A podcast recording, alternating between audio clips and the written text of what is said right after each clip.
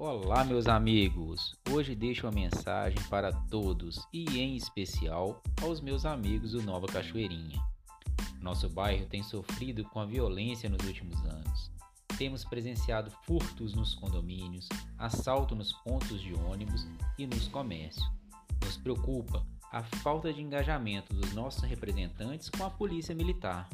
Mais ainda, é assombroso o momento político que vivemos onde, infelizmente, rotineiramente assistimos congressistas presos com autorização para votar, exercer representatividade popular. Parece que a moralidade acabou no nosso país. E isso não acontece só em Brasília. Isso também acontece na nossa querida BH. Recentemente, vimos vereador de tornozeleira eletrônica.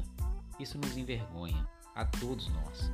Mais uma vez, nos é dada a oportunidade de mudarmos, de fazer valer o nosso voto em pessoas sérias, dadas com a moral e com o bem da população.